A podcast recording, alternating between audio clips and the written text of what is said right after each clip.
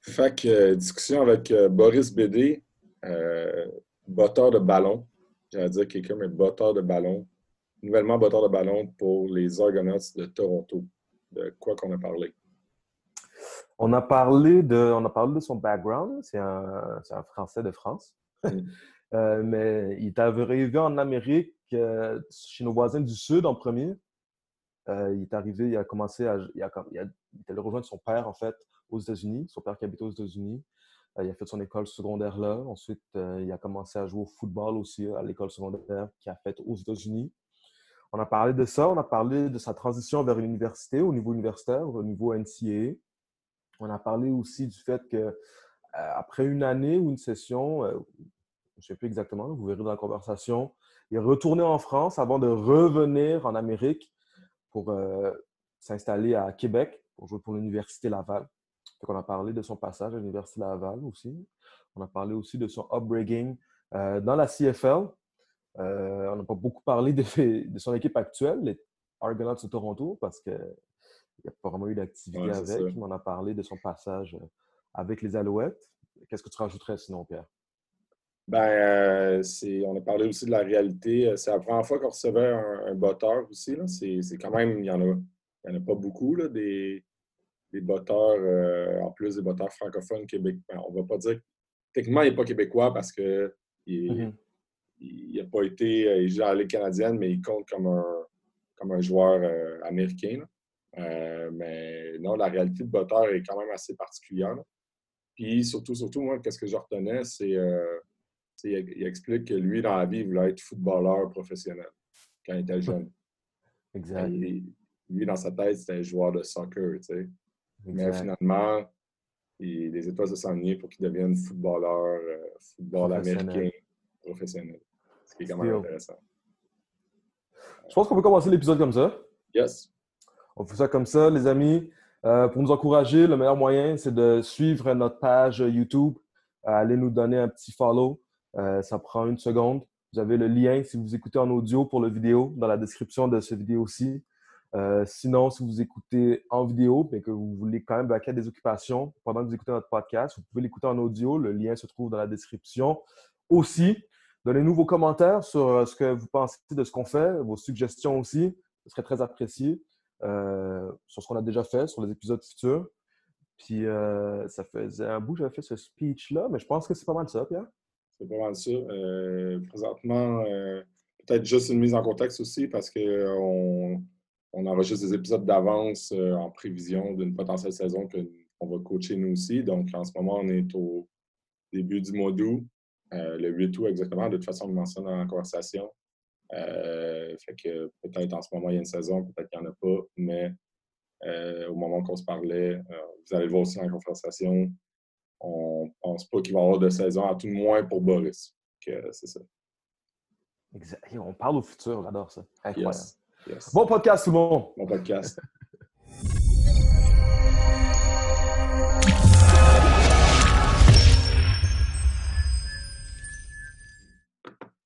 On commence. Euh, c'est pas le premier joueur à qui on parle.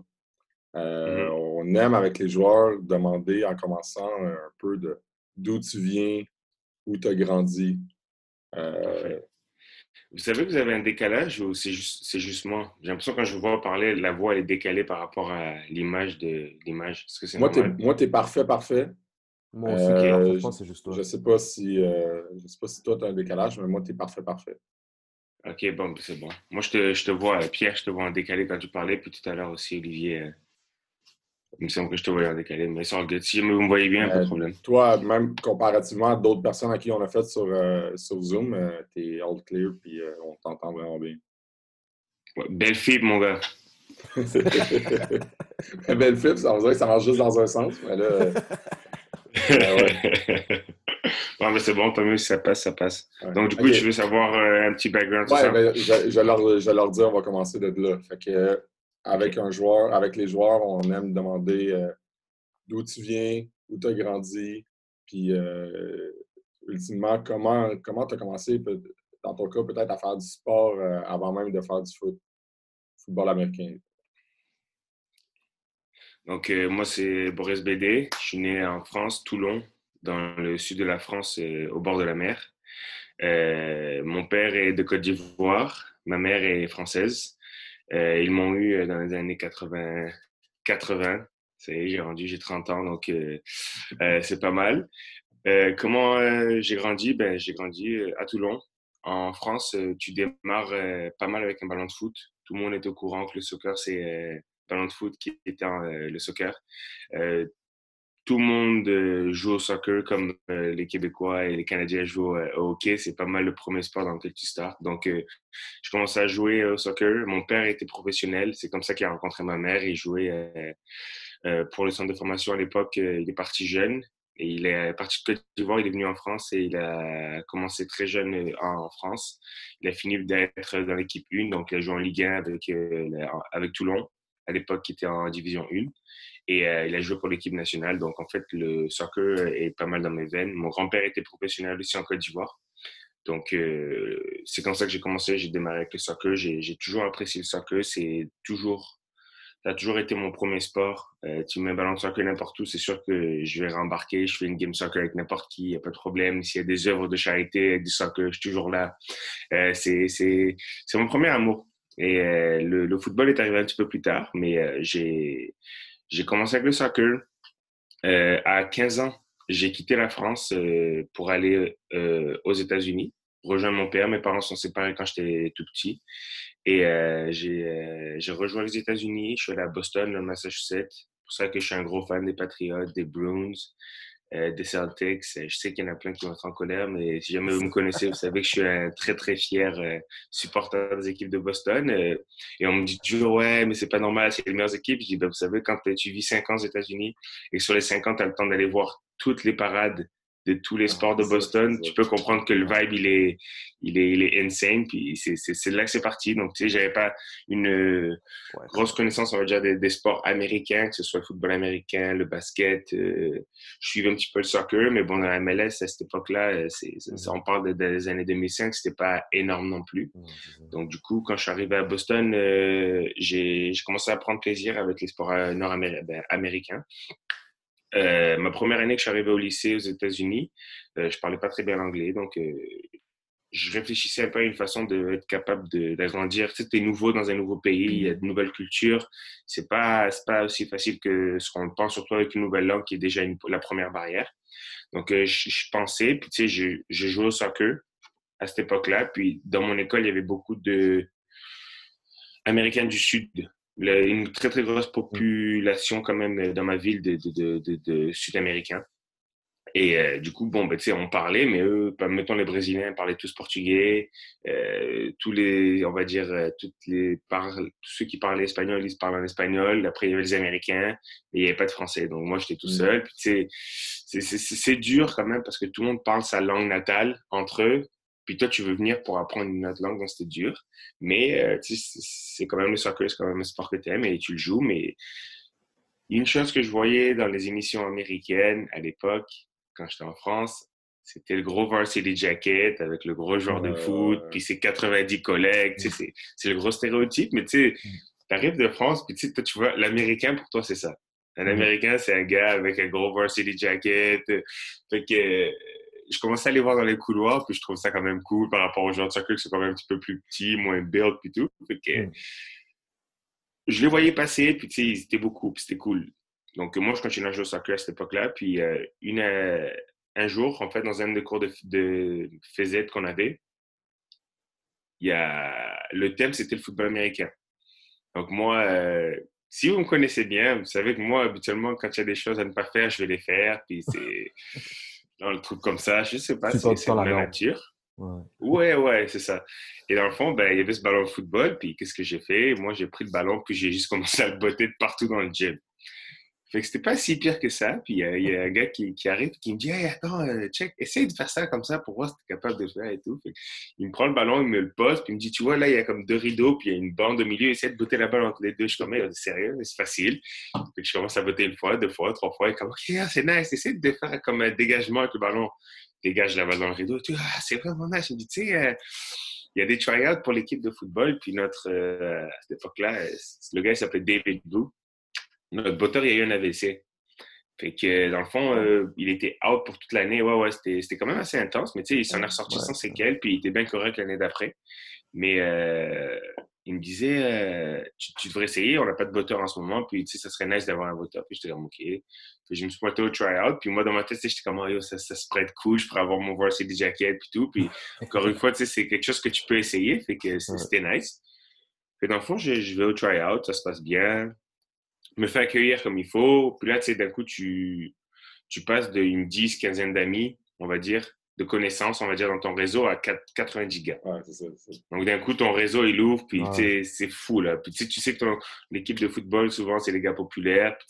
C'est con à dire, hein, mais à 15 ans, c'est quand mm-hmm. même assez important d'être capable de, d'être cool, de faire connaissance du monde, sais, autant j'aurais été en France, ça aurait été facile parce que je parle la langue, puis tu peux aller parler avec du monde, faire la connaissance, c'est facile.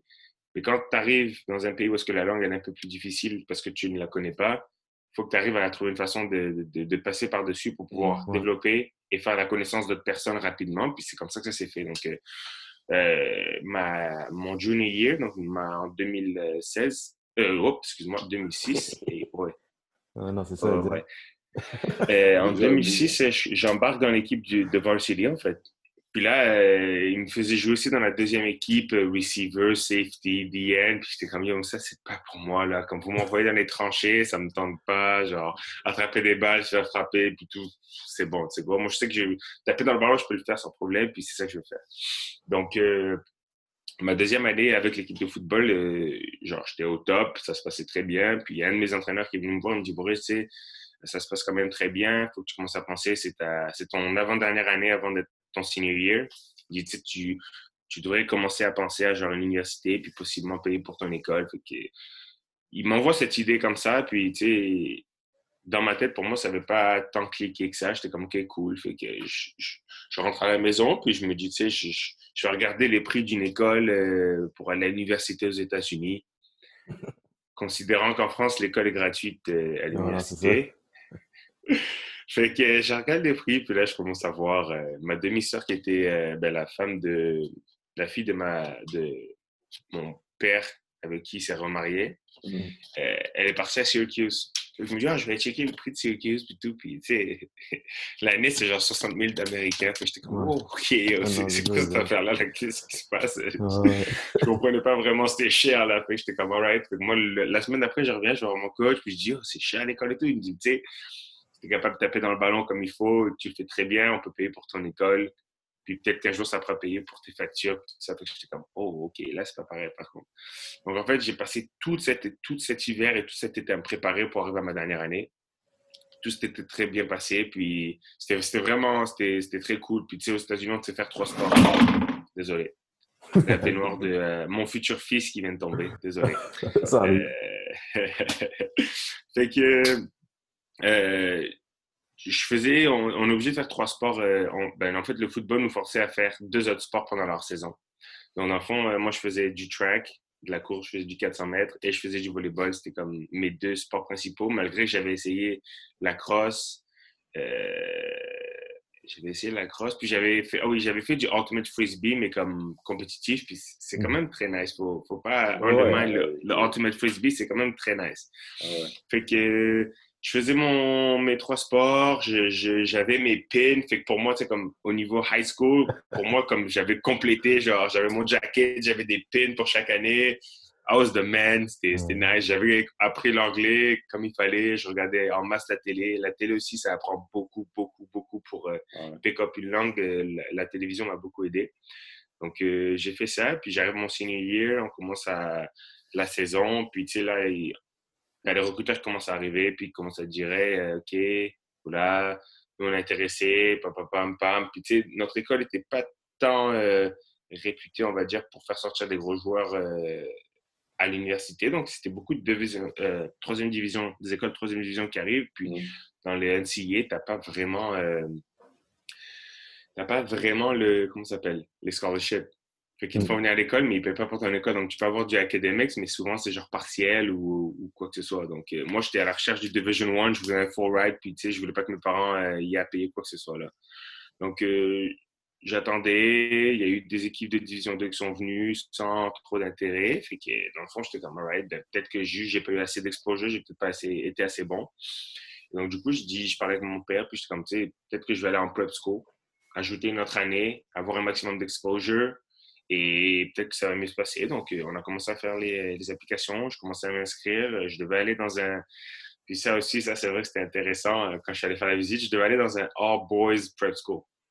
Puis dans le fond, tu tombes dans le Maine, puis c'est une école isolée dans le bois, puis c'est que des gars. Puis dans le fond, tu as école et foot, that's it. Le premier village, il a genre 40 minutes. La première euh, comme civilisation, on va dire, est à 40 minutes. Puis genre, down the street, t'avais genre une station essence, euh, une pharmacie, c'était comme, il y avait comme trois shops, puis that's it, là. Fait qu'il n'y a aucune interaction avec quoi que ce soit. Fait qu'on arrive, je fais ma visite, je suis comme, alright, ben, si c'est ça qu'il faut que ça prenne pour que je puisse avoir un D1. Parce que là-bas, les gars, si tu joues au foot, t'étais bon, les gars, ils sortaient Division 1 full ride sans problème. Fait que je suis comme, si c'est ça qu'il faut que je fasse, il n'y a pas de problème, je le fais. Et en plus, ils étaient prêts à me donner aussi un scholarship, fait que j'étais comme, alright, let's do it, pourquoi pas. Et euh, donc, je me prépare, puis je me rappelle, c'est quasiment une semaine avant que. Euh, une semaine avant que je m'en aille, je commence à préparer mes valises, puis je reçois un appel. Puis je suis comme, alright, c'est quoi cette affaire? Je décroche, je vois marqué Ohio. Je suis comme, alright. Mm. Hello, hey, this is. Il me dit, bon, salut, c'est Coach Wokowski euh, de l'Université Tiffin. Je t'appelle pour te dire qu'on serait intéressé de te faire venir. Je viens de récupérer le programme de football. On est à la recherche d'un kicker à tout prix t'as l'air cool, t'as l'air sympa, on serait vraiment intéressé à ce que tu, tu, tu viennes. Fait que j'étais comme, wow, OK. Puis là, je, je, je lui dirais, je tu sais, en ce moment, on a payé pas les inscriptions pour mon, pour mon prep school. Euh, comment est-ce que moi, je suis supposé me prendre? Il dit, t'inquiète, on va couvrir ces frais-là, puis on va couvrir tes frais, genre, d'école. Malgré que c'était Division 2 school. Fait j'étais comme, alright. Je parle à mon père, je comme, Pops, da, da, da, et comme, c'est ça que tu veux faire, let's go.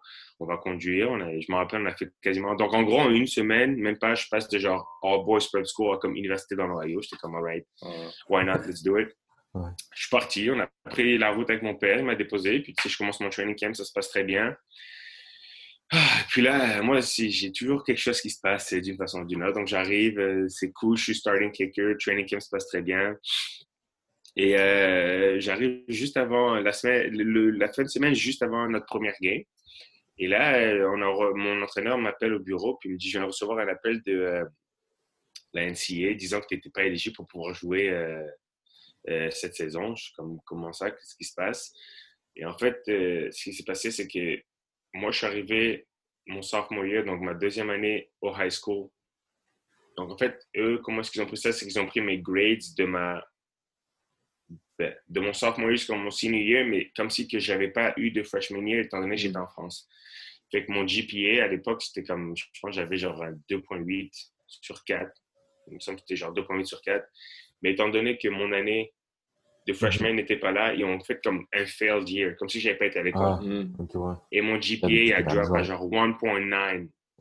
Et pour être éligible à jouer à NCA, il faut que tu aies une 2.0 ou c'est out. Là. Donc, quand je me retrouve à genre, je peux pas jouer. Et j'ai oh pas pu jouer cette année-là, donc j'ai fait un red shirt, puis j'ai pas pu jouer. J'étais tellement déçu, c'était fou. Ah, là. Tu te prépares, t'es content, t'es hype. Bon, j'ai quand même pu vivre, genre, University Years, côté, genre, tailgate, puis tout, c'était quand même fraîche. Là, je vais pas te mentir, c'était insane. Mais, tu sais, j'étais quand même assez déçu de ne pas pouvoir jouer cette année-là. Donc, je continue à me préparer, j'allais à l'école. Deuxième année arrive, puis là, tu sais, tout se passe bien, c'est cool. J'embarque, je joue. J'avais eu genre, euh, euh, genre comme freshman euh, honorable mention. Donc, en fait, j'avais eu un, gars à ma position qui était en première année qui avait le All-Star, puis j'avais été en dessous. Fait que c'est ça promettait, c'était nice. J'étais comme, alright, let's go, on s'en va la prochaine année. Là, encore une fois, j'arrive à mon training camp, je reçois un appel, c'était pour des papiers, il fallait que je rentre en France. Donc, du coup, je repars en France. Là, je quitte les États-Unis pour rentrer en France. Je rentre en France pendant un an cette année-là, en fait, euh, tu sais, j'étais comme, alright, euh, je savais pas trop quoi faire. C'était difficile ma situation. Euh, j'avais eu des problèmes en plus. Donc, je me retrouve à juste dire, tu sais quoi, je vais me remettre au soccer. Fuck it, let's go. Je me remets au ah soccer en France. Puis, tu sais, j'ai un an à faire. Je suis comme, tu sais quoi, au pire, je repartirai après en 2011. Donc là, ça, c'est 2010. Je dis en 2011, je redémarre le football si jamais j'ai une opportunité. Puis, j'étais comme, alright. Et je me remets au soccer. Je recommence à jouer au soccer. J'embarque dans un club où il y avait comme trois équipes. Donc, euh, troisième, deuxième, puis la main team, genre, t'es sous contrat, puis tout. Que j'étais comme, alright. Moi, je n'étais pas tant sérieux cette année-là. Je sais pas, c'était l'année où, comme, tu arrives aux États-Unis où tu n'as pas le droit de boire jusqu'à 21 ans.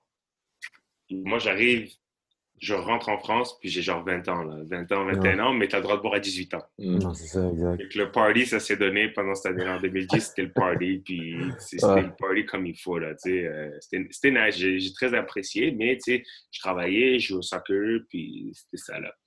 Donc, euh, je démarre la troisième équipe, puis, tu sais, on, on, jouait très bien. On arrive au mois de décembre, puis là, euh, le coach me dit, OK, tu sais, on voit les résultats, vous jouez très bien, puis le coach de la deuxième équipe veut te faire monter avec la deuxième équipe. J'étais comme, ah. Moi, avec la troisième équipe, j'étais cool, c'était nice parce que je faisais ce que je voulais. Je sortais le soir, je rentrais le matin, je jouais ma game. Puis, tu sais, tout allait bien, c'était cool. Donc, je me dis, OK, euh, ah, là, ça va être plus sérieux. Tu joues avec la deuxième équipe, les enjeux sont plus importants et tout. J'étais comme, alright, let's go. Ça va avec la deuxième équipe. Et en fait, quand moi, j'ai quitté la troisième équipe, on était deuxième au classement. Puis là, en fait, j'embarquais avec la deuxième équipe parce que eux, ils étaient, euh, c'était comme tiers genre le bas tiers, on va dire, du classement. Donc, ils n'étaient pas bien placés. Puis en fait, ce qui se passait, c'est qu'il y avait beaucoup de joueurs de la première équipe qui ne jouaient pas, qui se faisaient envoyer à la deuxième équipe. Et les gars, ils ne voulaient pas jouer en deuxième équipe parce que là, il n'y a pas d'argent, puis ça ne marche mm. pas très bien. Donc, du coup, c'est eux qui baissaient le niveau de cette équipe-là. Donc, moi, je suis arrivé dans cette équipe-là, puis tu sais, j'étais comme, OK, je ne vais pas me laisser faire. M'en foutais de la première équipe. Moi, je suis là pour jouer au soccer, je m'amuse, puis je prends plaisir. Puis, tu sais, l'entraîneur, il, m'avait gagé qui est comme, laisse-moi faire mes affaires, m'amuser mhm. toutes les fêtes de semaine, mais sache que comme game day, comme je serais bon, là, je serais peut-être pas totally fresh, mais je suis bon. on jouait, puis on commence à monter, monter, monter, puis là, de comprendre de moins en moins de buts. Puis moi, je suis défenseur central, donc pour moi, pas prendre de buts, c'est comme ma fierté, là, tu sais, c'est mhm. comme, si, si on me marque pas, j'ai fait ma job. Aller marquer les buts devant, mais si on prend pas de buts, pour moi, c'est comme, mm -hmm. là. Donc, on commence à plus prendre de buts, puis au fur et à mesure, on monte, on monte, on monte, on monte, puis on se retrouve dans le top tiers donc, euh, de du classement. Et euh, ça se passe très bien. On finit la saison, je pense qu'on a fini la saison genre quatrième, puis tu sais, je pense que j'étais arrivé, on était genre 12, 12 ou 13e. Là. on a quand même bien remonté. Puis là, rendu euh, la fin de saison, l'entraîneur de la deuxième équipe vient me parler, puis il me dit OK, ben, la première équipe veut te prendre pour la préparation d'été pour t'offrir le contrat pour jouer euh, genre euh, cet été avec la première équipe. Et là, j'étais comme, oh, wow. À travers tout ça, rendu genre quasiment janvier, j'avais fait la connaissance d'un de mes amis, un de mes très bons amis qui était euh, aussi joueur de soccer. Puis en fait, lui, il m'a quasiment suivi dans la deuxième équipe, c'est le goaler. Donc nous, on était toujours ensemble, on sortait tout ensemble. Puis c'était le goaler, moi j'étais le défenseur. Puis comme on allait en paire. Et lui aussi, il montait avec la première équipe. Mais lui, il voulait partir au Québec jouer au football. Ben, au soccer, excuse-moi. Lui, voulait jouer au soccer là-bas. Puis il me dit, oh, viens, on bouge l'année prochaine, on s'en va, euh, on va au Québec et on va jouer au soccer. Et moi, dans ma tête, je suis comme, oh, wow, c'est vrai que ça pourrait être quand même très cool, genre, de, de, de faire ça. Fait qu'on commence à se renseigner. Puis là, à cette époque-là, c'était l'Université de Sherbrooke qui était très intéressée. C'était comme le hotspot pour faire venir, joueurs, faire venir des joueurs européens à l'Université de Sherbrooke. Donc là, j'étais comme, ah, OK, ben, ça, ça, ça, peut être quand même très cool de, de faire ça. Donc, euh, on continue à jouer nos, games tout en s'inscrivant pour euh, se préparer à aller à l'université euh, à Sherbrooke. J'avais envoyé toutes mes inscriptions puis tout, là, c'était malade. J'étais prêt à aller à Sherbrooke cette année-là. Mm. Donc, je, m'en vais. On, fait les, préparations. Moi, en même temps, je faisais la préparation pour la première équipe. Et en fait, moi, je recherchais des équipes de football, en fait. Donc, dans ma tête, c'est comme si jamais je m'en vais jouer à l'université de Sherbrooke, c'est sûr, je fais un try-out pour l'équipe de football aussi. Mm dans ma tête, c'était ça. C'était comme, c'est sûr, je vais faire l'équipe, puis ça va être chill. Donc, euh, on avait préparé tous les papiers. Et euh, je, pense, si je ne me trompe pas, c'est genre comme le fin août, mi-août ou fin août de, euh, de 2011, où je reçois un appel du Québec. Puis moi, en fait, excusez, c'est vrai, j'avais envoyé comme des mails à toutes, mes, toutes les écoles universitaires pour venir jouer au football il y a beaucoup d'écoles qui me, répondaient est-ce que tu es un LIT, parce que tu es un LIT. Donc, quand j'essaie d'appeler mon ancienne école euh, dans l'Ohio pour leur mm. demander est-ce que, euh, est-ce, que je peux avoir un LIT, mon head coach s'était fait fired et il y avait un nouveau mm. head coach qui est arrivé. Puis le gars, il me répond, il me dit Hey, euh, ben, tu sais, tu te reviens pas ici? Je suis comme Ben non. Il me dit Pourquoi est-ce que je te ferais un light tape et pourquoi est-ce que je perdrais genre une heure à monter un light tape étant donné que tu viendras même pas ici J'étais comme Oh wow, OK. Donc, tu veux juste tuer ma vie, là. Wow, non, c'est ça, il y a la haine. Ouais, c'était chiant. Ouais, ouais, c'était chiant. Mais en même temps, je le comprends parce que tu pourquoi est-ce que tu vas investir du temps pour faire recruter quelqu'un d'autre autre part? Je ça. comprends, là. tu sais, Ouais. Aujourd'hui, à le regarder, je peux comprendre, là. Fait que, dans le fond, j'appelle mon ancien head coach, puis comme, yo, euh, coach, qu'est-ce qui se passe? Nanana, il me dit, OK, check, regarde, si jamais il y a quelqu'un qui est intéressé pour te faire venir, dis-leur de, m'appeler. Puis, euh, genre, je leur, euh, je leur parlerai de toi, puis il n'y a pas de problème. J'étais comme, OK. Fait qu'il y a beaucoup d'écoles qui m'ont dit, ah non, on n'a pas la LT pour toi, on n'a pas ci pour toi, on n'a pas de place pour toi et tout. J'étais comme, OK, c'est chill, pas de problème. Puis là, Glenn Constantin qui me répond, bon, mais tu sais, on, on voudrait voir qu'est-ce que tu as, puis tu sais, on serait prêt à t'offrir une opportunité de venir essayer de faire l'équipe. Je comme, Ah ouais, déjà, on a touché quelque chose. Ils me disent, est-ce que tu as une vidéo? Je suis comme, j'ai pas de vidéo, mais j'ai un numéro de téléphone qui peut te donner euh, mon ancien head coach. Puis il te racontera qui je suis, quel type de personne je suis et tout. Fait que, il me dit, OK, pas de problème. J'envoie le numéro de téléphone. Puis là, je me rappelle, c'était fin juillet. Je reçois l'appel de Glenn qui me dit, OK, ben, tu sais quoi, euh, prépare-toi, tu vas venir au, au Québec euh, pour essayer de faire l'équipe et tout. Fait que moi, dans cette semaine-là, euh, début août, je devais aller signer en fait mon contrat avec la première équipe. Parce qu'en fait, j'avais fait toute la Mm. préparation, tout s'était bien passé. Puis eux, ils, ils m'ont appelé pour venir faire comme l'offre de contrat. Puis j'étais comme, alright. Et dans le fond, ben, je suis parti genre le 5 août. Puis euh, je suis jamais revenu. J'ai jamais signé de contrat. J'ai bounce. euh, Ah, ouais. Ouais, ouais. Ouais, Tu ouais. es un peu ghost. Ben, totalement, même. Pas un peu tout sur le ring. Tu sais, comme pour moi, dans ma tête, c'était genre le football. Il fallait que je retourne à l'école, puis il fallait que je joue au football. C'était ça. Comme le soccer, c'était. Tu sais, quand tu connais la game du soccer, tu, tu sais que moi, j'avais, à cette époque-là, j'avais déjà 20, 21 20 ans. Je m'en allais faire 21 euh, au mois de novembre. Fait que tu sais, tu sais que si jamais il y a vraiment quelque chose de spécial, tu le fais Mhm. avant. Ça, se- Mhm. ça se fait avant, ça se fait pas genre dans la vingtaine où est-ce que tu as fait le party et tout, ça se fait avant, ça se fait genre 17, 18 ans. C'est là où est-ce que les choses vraiment sérieuses, si jamais quelque chose de sérieux pour un avenir, c'est là que ça se fait. Donc, euh, j'avais un peu compris que hein, c'était un peu out. Là. Donc, euh, moi, je- moi c'était, je sais pas, j'avais quelque chose avec le football qui faisait en sorte que je voulais me retrouver encore dans un locker et me retrouver avec des joueurs de foot. Mhm. Fait que, Mhm. rendu là, j'arrive, je débarque à Québec. Je me rappelle, man, j'étais parti avec mon winter jacket. Fait que, tu sais, j'arrive des États-Unis. Je rentre en France. Là, j'arrive au Québec. Fait que moi, je suis dans mon vol pour Montréal. J'ai mon winter jacket, mais c'est le 5 août, OK? Comme c'est sûr, il va y avoir de la neige, ça va être insane. Comme pour de vrai, là, c'était. Je, suis en train de survoler, je me rappelle, je suis en train de survoler euh, ben, l'île de Montréal. Puis je il n'y a pas de neige, mais c'est sûr, il doit faire comme moins 25. Genre, c'est quoi cette affaire? C'est bizarre, il y a du soleil. Et là, je débarque. Puis je me rappelle, j'avais j'avais vraiment comme Mm. pris du stock pour genre l'hiver, là, mais Mhm. en plein été là, au Québec. Et je débarque. Puis en plus, ils nous avaient même pas fait descendre dans le, dans le gate. Ils nous avaient, descendre à- ils nous avaient fait descendre à pied. Donc en gros, tu Mm. marches sur le terre-plein Euh, pour arriver dans l'aéroport. J'avais tellement chaud, j'avais Ouais. sué ma vie. Ça m'avait marqué parce que j'étais comme, wow, comme, tu sais, c'est quoi ton, euh, on va dire, ton idée d'un pays? Exact, tu sais, comme on te dit, yo, c'est, c'est, la neige tout le temps, il fait moins 40, le monde est vif sous terre. Fait que, tu tu, dis, fuck, euh, c'est sûr qu'il va faire froid.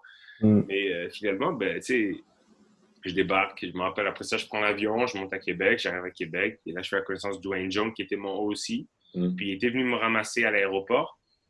Mais moi, à la base, je vois Dwayne, puis je me rappelle, puis probablement que lui aussi peut se rappeler, puis moi, je le check comme si c'était un joueur. Je dis, Yo, what's up, tadada, et tout. Fort, moi, yo, t'as une belle auto, tu sais. Là, on monte dans la voiture et tout. Je dis, ah, c'est cool, c'est quoi ta position? Puis là, il dit, ah, I'm your OC. Là, je suis comme, oh, ah, wow, ok, my bad, damn. tu sais, comme dans ma tête. trop à l'aise, là. Ouais, ouais. Moi, je pensais que c'était un gens qui était venu chercher. Mais tu sais, tant mieux pour lui, là, c'est là qu'il paraît jeune. Et Ouais. là, euh, dans le fond, euh, tu sais, il me laisse m'installer. Le lendemain matin, ils me disent Bon, ben, il va falloir que tu viennes au terrain, puis qu'on on veut te tester. Puis, tu sais, de ce que j'avais compris, c'est qu'ils avaient eu des. À cette époque-là, à Laval, ben, Chris Milo était là l'année d'avant. Puis lui, il était entre le draft et il ne savait pas s'il allait se rendre euh, à jouer à, à Saskatchewan. Si je ne me trompe pas, c'était Saskatchewan. Ou s'il est resté pour faire sa cinquième année. Donc, euh, il y avait ce dilemme-là, puis ils avaient fait rentrer deux botteurs au cas où que Chris s'en allait, mais euh, il y en a un qui avait quitté après le camp de Floride, et l'autre, il était encore là. Donc, en gros, c'était comme, possiblement, on allait être trois ou deux botteurs pour l'année 2011. Donc, euh, il s'était venu, puis je sais pas, il y avait comme une affaire avec attraper la balle qui... euh, je sais pas, il y avait eu, y dû avoir quelque chose parce que eux, leur focus était comme est-ce que moi je suis capable d'attraper un snap? Puis c'était vraiment bizarre pour moi, mais dans le fond, coach Brad, euh, Brad Collison, qui est rendu le head coach à, Concordia maintenant, il, il vient me voir le lendemain matin, il me dit bon, ben, tu vas venir avec Mace, qui était le special team coordinator. Il me dit tu vas venir au terrain, puis on va te faire des snaps, puis on va voir si tu attrapes la balle. je dis ok, c'est pas un stress, là, attraper un ballon, c'est pas, pas un problème. pendant quasiment, je te jure, là, c'était fou. Pendant 45 minutes, j'ai Brad Collison qui fait juste m'envoyer des snaps, mais j'ai pas tapé une balle. Tu sais, moi, dans ma tête, j'arrive, c'est le tryout de ma vie, là. Puis il me fait juste snapper, snapper, snapper, snapper, snapper. Puis je suis comme, waouh. Ok, ok. je suis comme, est-ce que je peux taper dans la balle à un moment? Il me dit, non, non, non, on veut s'assurer et tout. Je suis comme, ok, c'est bon. Au bout de 45 minutes, je suis comme, ok, maintenant c'est bon. J'ai juste pris la balle, il me snap la balle, puis je fais juste. Puis je me rappelle parce que il y avait des joueurs, donc des gars de Laval, qui arrivaient, qui venaient de finir leur gym. Donc, eux, c'était son bord de terrain. Puis j'avais capté que ça, c'était des joueurs. Puis j'étais comme, OK, là, il faut que tu montes la marchandise. T'es pas une joke, là. Fuck this, uh, let's go. Le premier step qu'il m'envoie, j'envoie. Puis je tape dans le ballon. Puis là, les gars, c'était chaud. Puis tu sais, je me rappelle Brad, puis mec, il regarde, puis c'est comme, OK, we got, we got a good one. je me rappelle, c'est juste ça qu'ils ont dit. Puis tu sais, ils m'ont même pas laissé botter. On dit, OK, c'est bon. Puis ils sont, ils sont juste, c'est comme c'est fini. En fait, j'ai attrapé genre 45 minutes de snap, je tape une fois la balle, puis c'était comme, OK, c'est bon, c'est fini. J'étais comme, alright, OK. Une façon de voir les choses, mais c'était chill. Là, on arrive à la balle, puis tu sais, euh, ce soir-là, même, c'est fou parce que je suis en train de t'en parler, mais tu sais, j'ai comme des flashs, puis tu sais, ça, c'est 2011, donc c'est quasiment il y a 10 ans, là, tu sais, mais j'ai l'impression que c'est hier. Euh, il y avait une couple de gars qui étaient sur le bord de terrain ce jour-là, qui me disent, OK, viens avec nous, Genre, tu sais, je venais d'arriver, moi, je venais, j'étais arrivé hier là, de France, et ils me disaient, de, viens avec nous ce soir, on va au Shack, on va manger des wings. À l'époque, c'était le, hotspot pour aller manger des wings. Puis tous les gars de foot chillaient là. Donc, en fait, les gars m'ont pris sur l'oreille, genre, ça faisait même pas cinq minutes que je les connaissais, puis comme, yo, Rich avec nous, ça, ça va être cool. Donc, on était parti au Shack, puis on allait manger des wings. Puis, c'était ma première soirée, mais honnêtement, euh, dès le moment où, que, genre, j'ai tapé ce ballon, on va dire même quasiment. C'est comme si j'étais genre leur boss, puis on se connaissait même pas là. Mm. Donc, mm. Euh, l'accueil que j'avais reçu à Québec était insane. genre, c'est une des affaires que j'ai toujours dit, c'est que je serais toujours redevable à comme la façon dont j'ai été accueilli au, à Québec. Je veux dire à Québec parce qu'il y a une nuance, mais la façon dont j'ai été reçu à Québec a été excellente. Puis, tu sais, j'en serais toujours euh, redevable. À chaque fois que je peux monter à Québec, et que j'arrive au pont, tu sais, comme c'est, c'est, je sais pas, je suis extrêmement heureux, puis je sais pas, ça me rappelle des bons souvenirs, puis c'est insane. tu sais, dans le locker, étant donné qu'on parle de locker, c'était fou, là. Tout ce qui s'est passé, puis ça nous a tellement créé, genre, une, on était tellement fusionnels qu'on peut tous compter les uns sur les autres. Puis j'en parlais avec ma femme qui est enceinte, puis tu sais, comme, il y a tellement de tes amis de foot puis tu sais, c'est fou parce qu'on parle de foot genre universitaire, donc ça fait plus de 5 ans maintenant, ça fait ça faire 6 ans, que je sais que je peux appeler puis être comme yo, j'ai besoin de toi, faut que tu reach maintenant. Puis le gars, probablement, whatever qu'il fait, il, va juste drop, il va juste venir aider, tu sais. Et, mm-hmm. et je, pense que ça, c'est quelque chose que tu ne trouves pas de partout. Puis dans le football, je trouve que tu le trouves beaucoup. Et euh, c'est une des raisons pourquoi ce que j'aime beaucoup le football, c'est que chaque personne est vraiment. Euh, on est obligé de compter les uns sur les autres. Hmm. Chaque personne doit faire sa job pour pouvoir exécuter un jeu. Et dans le fond, tu, tu, peux pas être, euh, tu peux, tu peux, pas te soucier du gars à côté de toi que ah il va peut-être chier ça. Faut que tu saches ok je peux y faire confiance les, yeux fermés. Puis tu sais tu peux le, le, relayer dans la vie ça. Puis je trouve que c'est c'est une des trucs que je trouve vraiment spécial dans ce sport, c'est que on peut tous compter les, on compte les, tous les uns sur les autres, mais les yeux fermés, sachant que yo je suis là aussi jamais il y a quoi que ce soit. Et je mhm. trouve que ça, c'est extrêmement spécial. Et les gars de Laval, ont, genre, je, sais que je peux appeler beaucoup, beaucoup, beaucoup, beaucoup de gars à travers mes quatre années, à travers les quatre années que j'ai fait à Laval, que je peux appeler. Puis euh, je sais qu'ils seront là sans, sans problème. Puis c'est insane. Mhm. Ah, fou. Donc ça, c'est ça c'est mes quatre années. J'ai gagné, euh, ben, on a gagné deux coups vaniers. On a perdu. Ben, en fait, moi, dans ma génération, moi, en fait, on a perdu la première coupe vanier on en a gagné back-to-back, puis on a perdu la première fois depuis 10 ans, genre sur, euh, sur le stade à Laval. Donc, euh, mm. je, je, fais partie de la génération mouton noir, mais bon, on a fait un back-to-back, donc euh, c'est nice. Mm. Après ça, rendu 2014. Ouais, je termine, hein, je te fais juste. Ah, non, mais ça, pas de problème. Non, non, c'est parfait. On se plaint pas, nous autres. L'histoire, pour le réel, l'histoire est folle. Je veux dire, le, gars qui part de France, puis, man, attends, il y, a quelque chose que je vais te demander tantôt. Euh, est-ce que tu savais quand, quand tu as commencé à kicker le ballon pour la première fois dans le gym, euh, est-ce que tu savais qu'au foot, il y avait un gars que sa job, c'était juste de kicker des ballons? Avant même, avant même de mettre les pieds sur un terrain de foot. En fait, tu sais, quand tu checkes la télé, que tu regardes le Super Bowl tu vois Adam Vinatieri gagner euh, le Super Bowl, tu dis, OK, lui, là, la pression qu'il devait avoir. Puis en fait, je m'étais rendu compte qu'il y avait un gars qui faisait juste ça. OK, OK, Mais c'est bon, C'était pas, c'était pas, c'était pas tant, euh, c'était pas tant implanté dans ma tête que, tu sais, il y avait vraiment juste un gars qui faisait juste ça, tu sais. Fait que, surtout au football américain, en fait, tu t'emmerdes beaucoup.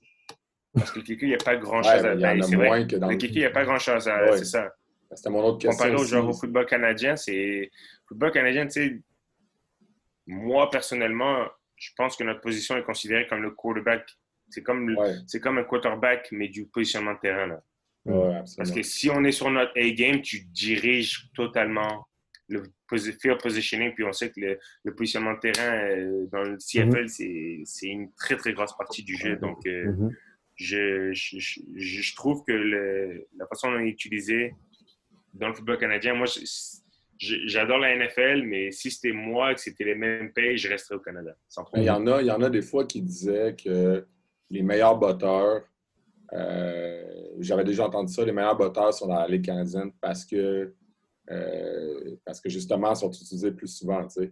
Euh, est-ce que toi, tu savais quand tu es venu quand tu es venu jouer au Canada, quand tu es venu jouer à, quand tu es arrivé à Laval, que c'était pas les mêmes règles? Savais-tu que c'était un autre, un autre oh, football? Oh yeah. c'est vrai. C'est vrai, je ne veux pas partir dans les détails, mais c'est vrai que tu me parles de ça. Avec, moi, je me rappelle ma, première game avec Laval, c'était contre Concordia. moi, j'arrive avec l'expérience, on va dire, du, du, football euh, américain. Où est-ce que tu es four down, quand tu arrives pour faire un beauté de dégagement, c'est high and far. High and far, puis le gars va faire un fair catch, OK? Mm-hmm. M'avait expliqué les règles, mais tu sais, c'est un réflexe que tu as développé, ça faisait cinq, ça faisait quoi? Ça faisait cinq ans que je, quatre ans, excuse-moi, que je bottais américain. Fait moi, c'est juste défonce la balle. Mais là, tu arrives, puis tu t'en vas à Laval, tu arrives à Laval, on parle de. Il faut te kicker dans les coins pour que le retour, pour que toute ton équipe puisse bien couvrir, puis faire un entonnoir, l'enfermer moi, j'arrivais là-bas, puis je, je, faisais un dégagement de 50-55 verges avec 4 euh, ou plus de hang time. Le balle reste en l'air, puis yo, guys, vous faites votre job après, là, comme vous venez pas me voir. Donc, ma première année, c'était juste ça. C'était juste des bombes vraiment hautes, vraiment loin. Puis comme yo, coverage, je do your thing. Rendez-vous. Pendant la hors-saison de ma deuxième année, c'est là où j'ai commencé à développer puis comprendre qu'il fallait vraiment plus que j'aille taper dans les coins, c'était plus spécifique. Mais c'est vrai que ça m'a pris cette première année-là euh, de, on va dire, de, de, de, de commencer à comprendre que fallait, ben, le, terrain est plus large. Donc automatiquement, si mm-hmm. tu bottes straight down the hash, le retourneur est à 65 verges de large pour pouvoir faire ce qu'il veut. Donc, du coup, euh, quand tu commences à devoir faire des plaqués parce que tu as botté la balle straight down et que le retourneur il se rend à toi, il faut que tu fasses ton plaqué. Moi, j'aime plaquer, mais ça me fait chier aussi en même temps. Donc, tu dis, bon, finalement, je vais peut-être le mettre plus dans le coin, puis mes gars vont se rendre, puis ça va être plus chill. Donc, euh, c'est là où que, je, l'ai appris de hard way, celle-là, c'est vrai. Mais euh, je suis pas sûr de penser que les meilleurs botteurs sont. Euh, non, mais ça, ça, serait discuté. Non, mais c'est ça. Ben, un... Moi, j'avais entendu ça, mais effectivement, tu sais, je veux dire c'est quand même un gros débat. C'est deux games différentes. C'est deux games différentes, mais je, je, pense que le, le c'est ça qui est intéressant, c'est que je ne regarde pas assez d'NFL, mais je, aux dernières nouvelles de ce que je regardais, c'est qu'il y a beaucoup de. Euh, les botteurs américains commencent à être un peu plus spécifiques dans le même style de beauté que les, les dans les coins. J'ai remarqué que la NFL commence un peu plus à botter dans les coins que ce qu'ils faisaient genre auparavant. Et je pense qu'ils commencent à prendre ça du côté canadien, malgré que leur terrain est un peu plus, euh, est un peu plus étroit. Mhm. Mhm. Mais tu, peux voir qu'ils commencent à botter plus dans les coins qu'auparavant, où c'était juste vraiment genre, je botte la balle le plus haut possible, puis on veut un fair catch, puis that's it, that's all. Là. Mhm. Donc, euh, je, pense que oui, il doit y avoir une certaine empreinte, on va dire, du football canadien qui est en train de, de, se faire passer sur euh, le football américain. Tu mentionnais aussi, avant, de, avant de revenir au Québec, avant d'aller à l'université, tu avais envoyé mhm. des courriels un peu à gauche, à droite à des, à des entraîneurs. Comment tu avais fait le choix des, des universités que tu contactais? Tu euh, dans le fond, je suis allé sur euh, le site de, du CIS, puis je suis allé voir qu'est-ce qui avait les meilleurs records, qui c'est qui avait fait les playoffs. Ouais. puis j'ai fait ça, puis j'étais comme, Yo, moi, je veux, aller dans, je veux pas aller dans une école. Ah, C'est vrai. Je veux, je- mon année à TFL a été très tough parce qu'on n'avait pas gagné une game. Donc, je pense qu'on était comme 0-13 ou 0-12. Puis, on faisait que perdre les games, on se faisait exploser. On venait d'arriver dans une nouvelle conférence, puis c'était l'enfer. Mais littéralement, c'était l'enfer. Euh, Tu passes de genre NAIA, qui est genre Division 3, puis là, on était passé en Division 2 GLIAC, qui est genre une des top 3 euh, plus compétitives euh, de- euh, conference aux États-Unis. Mhm. Donc, en gros, euh, la transition de joueurs n'a juste pas été faite au niveau du recrutement. Fait que nous, on joue avec des Ouais. joueurs de Division 3, mais tu arrives avec des gars qui. qui... Moi, j'ai joué avec des gars qui sont partis en NFL, qui sont fait drafter dans la NFL. Là, donc, euh, ça. quand tu joues de- dans la ligue, puis tu as des running backs qui. J'ai oublié le nom du running back à cette époque. Wayne, euh, quelque chose. J'ai oublié son nom. Les, les gars, ils. Il arrivait, il faisait un average de quasiment 200, euh, 200 verges euh, par game, tu sais, de course. Mhm. là, mais Nous, on arrivait, puis on prenait des 68-0. Une fois, j'ai pris un Ouais. 68-0. euh, J'ai fait 12 heures de bus pour prendre un 68-0, puis rentrer chez nous. Là, tu sais, Ouais, c'est- c'est totalement whack. Là. Fait que, tu sais, j'ai quand même appris à perdre, puis d'un coup, j'ai appris à juste, juste gagner. Donc, ça, Mm. c'était, ça, c'était quand même très, très cool. Ça, ça c'était, c'était très, très cool euh, à Laval. Mm. Mais, euh, euh, locker room, locker room. Mais non, mais Laval, Laval est-ce que tu trouves aussi, pour avoir joué aux États-Unis, euh, que le- l'engouement pour le foot à Laval, est, ben, à Laval, à, Québec, là, à l'Université Laval, euh, il se Mhm. rapproche peut-être de ça. Là, tu, sais, tu parlais de, la seule. jacket. Puis... C'est la seule, c'est la seule université qui se rapproche reste d'un tailgate, juste un- c'est le seul tailgate qu'il y a en fait au Canada. That's it. C'est le seul, c'est- même pas, non, mais tu sais, j'ai- fait des écoles différentes, c'est sûr qu'il y a du party un petit peu, genre à Western, dans le côté Ontario, mais quand tu as fait la préparation pour un tailgate à Laval, ce que j'ai eu à faire, tu comprends, tu dis, waouh, le monde, genre, tu sais, quand il fait même pas encore jour, la game est à genre 13h ou même 15h ou même de soir, puis que le monde à 5h, ils sont en train de faire un line-up pour pouvoir avoir leur spot de parking. Tu Mm. vois pas de partout, ça, là. Tu- C'est pas de partout que tu le vois. Et je- c'est euh, l'ambiance, l'ambiance qu'il y a à Québec, euh, tu ne la trouves nulle part. Je pense que j'ai regardé les- la, la moyenne de, de, de attendance de, de, Pour les matchs. là. de, ouais, de personnes, de personnes au match, c'est genre, comme, je pense c'est 7 ou 8 000 de plus que la, la, la deuxième Ah ouais. école euh, Ah ouais. dans, dans- le Canada. Là, tu sais. Donc, euh, de base, base, euh, c'est fou. Là. Je pense qu'on avait plus, on a plus de monde à nos games que, ce- que ce qu'il y a dans les Coupes Vanier hors Mhm. Laval. Je Ouais, sais pas si ça fait du sens. euh. Ouais. Tu sais, tu t'en vas quand même à la finale euh, canadienne, puis il y a moins de monde dans ces games-là que ce qu'il y a à notre moyenne à Laval. Pour un match de Ouais. saison régulière. Ah ouais. C'est- hum, c'est assez fou. La dernière année à Laval, là, euh, Mm. Tu as joué, tu as fait 4 ans à Laval? C'est ça, tu as fait 4 ans? Bien sûr. Fait que ta Uh-huh. quatrième année, ton année de repêchage, euh, comment, tu sais, autre que tu as perdu, là, comment toi tu l'as vécu? Est-ce que est-ce que c'est quelque chose à laquelle tu pensais même de potentiellement euh, être repêché euh, pour aller jouer pro? Tu en as parlé quand le coach, la première fois que t'en as, qui t'a dit Hey, tu pourrais potentiellement, si ça va bien, là, euh, kicker un ballon, Ouais. tu, peux, tu peux faire ça toute ta Mhm. vie. Est-ce que c'est quelque chose au- à laquelle tu pensais à ce moment-là? Euh, depuis que je suis tout petit et que je, que, que, que, je puisse y penser, en fait, j'ai toujours. euh, En fait, de partout est-ce que quand je vois, tu sais, quand, tu, quand on te dit make a wish ou fais un souhait, Euh, mon souhait, ça a toujours été je veux être un. J'ai toujours dit, c'est ça qui est fou, c'est que j'ai toujours dit je veux être un footballeur professionnel. Hmm. Mais à y repenser aujourd'hui, tu sais, c'est fou parce que quand j'étais petit, c'était moi dans ma tête, c'était un joueur de soccer. Non, ça, oui, c'est un footballeur pareil, là, mais tu sais, genre, je me suis rendu, mais comme je suis footballeur, mais pas du même sport. Fait que, tu sais, depuis que je suis tout jeune, j'ai toujours voulu être pro. C'était une affaire que je sais pas, je sais pas si c'est parce que mon père était pro, mon grand-père était pro, mais comme moi, dans ma tête, c'est genre, je vais être pro, puis comme, that's it, là. Il n'y a pas d'autre option live, c'est être pro, puis après ça, on envisagera. Donc, euh, euh, quand tu arrives à l'avant, en fait, tu, tu as, les, minimum 3 ou 4 gars qui se font drafter chaque année. Ouais. Donc, tu as toujours ce groupe de préparation au draft euh, qui est toujours de côté pendant l'hiver, pendant que tu fais ta, préparation aussi pendant la saison. Donc, tu t'entends parler des gars, tu vois, tu es là quand les gars se font drafter, c'est cool. Tu te dis, euh, cette dernière année, là, les choses commencent à être euh, intéressantes parce que tu sais que tout compte, tu as des scouts qui viennent, euh, les scouts sont aux entraînements, donc tu veux show off, tu veux t'assurer de montrer tout ce que tu as. Mais pour moi, c'était assez spécial parce qu'en fait, je le savais dès que je suis arrivé à Laval que je ne me ferais pas drafter. Étant donné que je ne suis pas Canadien, tu n'as pas, accès au draft.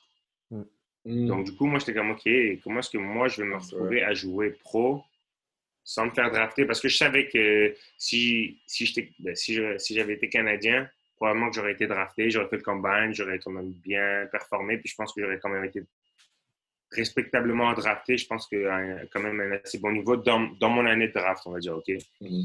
Donc, euh, je savais que je n'allais pas être drafté, puis c'était un peu chiant parce que pour moi, j'étais comme, c'est sûr que je peux me rendre à, ce, à ce combine-là, puis comme à ma position, tout exploser. Moi, dans ma tête, c'était ça, là. J'étais comme, j'arrive dans ma, pour ma position, c'est sûr, je vais juste outshine tout le monde qui sera là. Mais malheureusement, je ne peux pas. Donc, moi, c'est genre dans mes games qu'il fallait que je le fasse. Mm. Et euh, dans le fond, ben, euh, je, me rappelle, je, botte mon, euh, à la balle, je botte mon field goal de 48 verges left hash que je manque et on perd la dent du moins sur ça. Et je me dis, wow, OK, ben, est-ce que c'est vraiment genre mon dernier botté à vie? Mm -hmm. Je veux pas tu y penses. Ouais. Hein? C'est sûr que. Ouais, non, mais ça, je te parle après. Moi, c'est, je le, le, le, beauté, le beauté est manqué, on a perdu, célébration sur notre stade. Puis, tu sais, je suis comme fuck. Est-ce que genre, c'est, c'est, comme mon dernier beauté à vie? Et euh, tu, tu, tu, te questionnes, puis là, tu te remets en cause. Puis je me rappelle, j'étais comme, je pense que j'en parlais avec ma femme, puis je, je disais, tu sais, genre, donne-moi deux semaines, voir qui c'est qui gagne la Coupe Bonnier, puis après ça, genre, je, repartirai à neuf, puis tu sais, ce, sera forget and gone, puis on avance. Et finalement, les personnes, le, le, monde qui nous ont battu cette année-là ont gagné la Coupe Vanier, tant mieux pour eux.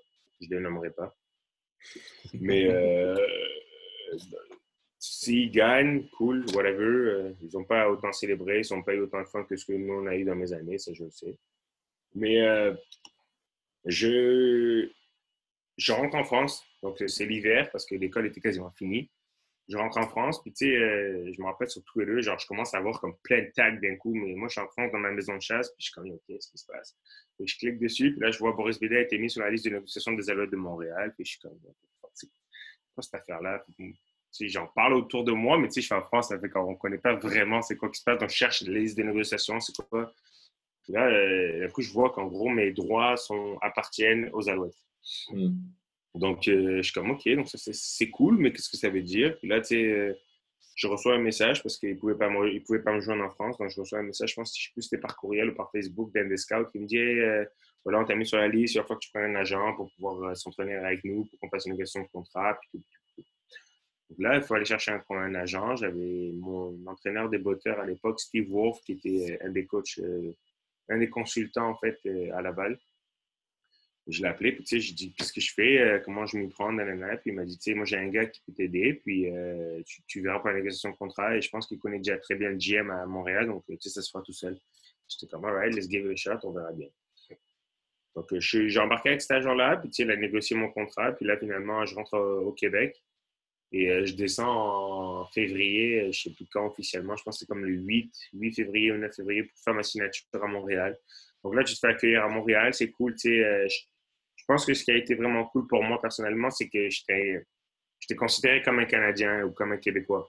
Donc, la signature, malgré que moi je sois français et que je compte comme un Américain sur le ratio, c'est que j'arrivais avec le côté francophone mm-hmm. des, Québécois. Puis, tu sais, je suis quand même à l'Université Laval, donc c'est comme si j'étais genre un gars local pour le mm-hmm. Québec, pour l'équipe du Québec professionnelle, tu sais. Donc, euh, ma signature s'était très bien passée. Puis, tu sais, après ça, euh, story goes on. Je joue, euh, j'ai joué cinq ans avec Montréal. Euh, j'ai eu des très belles années. J'ai eu des années où c'était dur. Puis, tu sais, j'en ai appris totalement. Puis, tu sais, je pense que on parle de, de vibe de locker room, mais tu sais, un locker room professionnel et un locker, un locker room universitaire, c'est euh, deux choses différentes totalement. Je sais pas si les gars en ont parlé dans les prévieux podcasts, mais tu sais, moi, personnellement, je trouve que un locker room professionnel, ça, c'est pas pareil qu'un qu'un locker room universitaire du tout. Non, le locker professionnel, souvent, les, les, tous les gars ils ont leur propre réalité. Tandis qu'à l'université, ben, vous avez à peu près toute la même réalité, tu sais. Totalement. Mais pas, tu sais, comme ça, c'est ça, c'est la, base.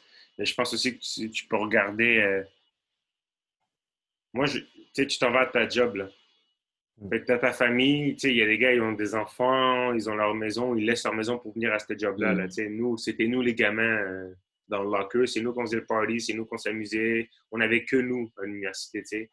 On, on, avait nos blondes et tout, mais tu sais, c'était comme, on était juste fusionnels parce qu'on était tout le temps ensemble, on faisait toutes nos hors-saisons ensemble, on était quasiment 365 jours ensemble. C'est mm-hmm. quasiment si, genre, je voyais pas, genre, plus mes coéquipiers que ce que je voyais ma femme. Et pourtant, genre, j'habitais, j'habitais avec ma femme. C'était quasiment presque égal le nombre de temps que je passais avec mes coéquipiers que ce que je passais avec ma femme. C'est plus pareil, là. T'arrives pro, tu sais, les gars, ils ont d'autres, totalement d'autres réalités, ils ont d'autres buts. T'en as, ils viennent juste pour faire une année et repartir dans la NFL. T'en as, ils viennent pour le cash. T'en as qui viennent parce qu'ils s'aiment.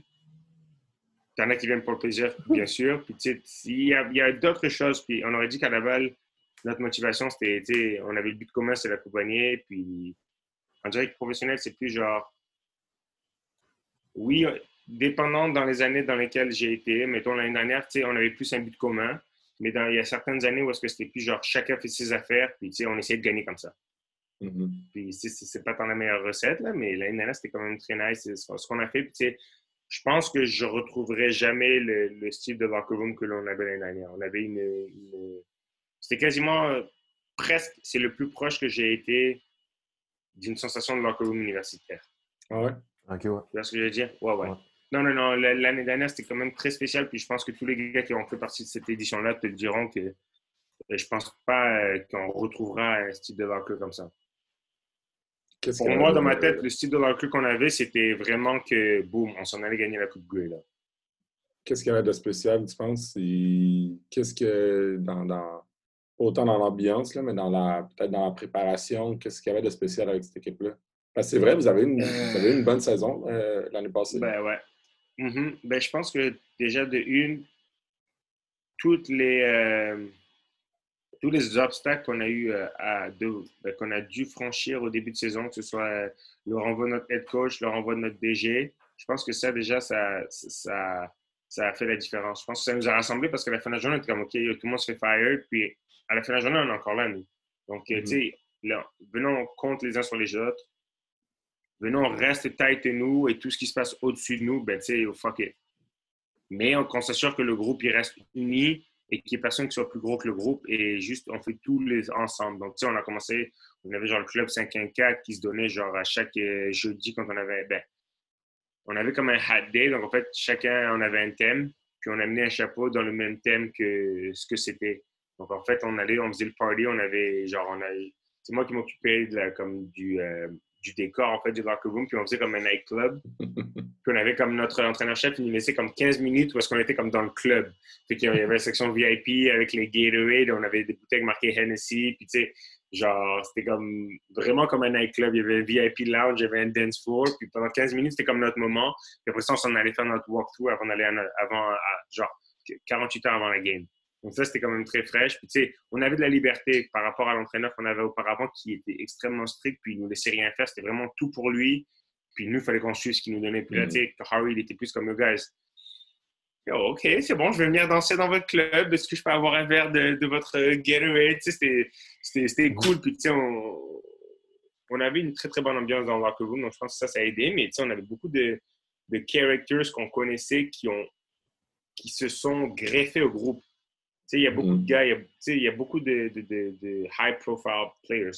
De partout où tu vas aller, tu as des gars qui vont peut-être penser qu'ils sont comme plus grands que le groupe. Mais tous ces gars-là, on aurait dit qu'ils voyaient le vibe qu'on embarquait tous ensemble, la majorité de l'équipe.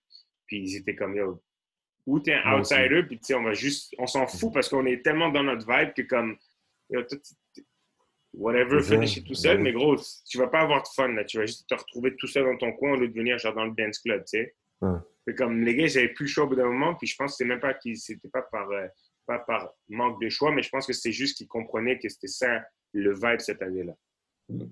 Et tout le monde a embarqué. Tu sais, je pense que c'est on, on, regarde le parcours, mais il y a tellement de games que c'est juste parce que l'équipe était juste en soudé qu'on a réussi à faire des remontées, qu'on a réussi à gagner des games genre dans les trois dernières minutes est-ce qu'on était comme les, les, les, on devait perdre ou quoi que ce soit. Donc, tu sais, je, pense qu'on était extrêmement soudés. Puis, la cohésion d'équipe a été extrêmement importante euh, dans cette année-là. Et je pense que c'est ça qui a fait en sorte qu'on a gagné quand même pas mal de games. Mm.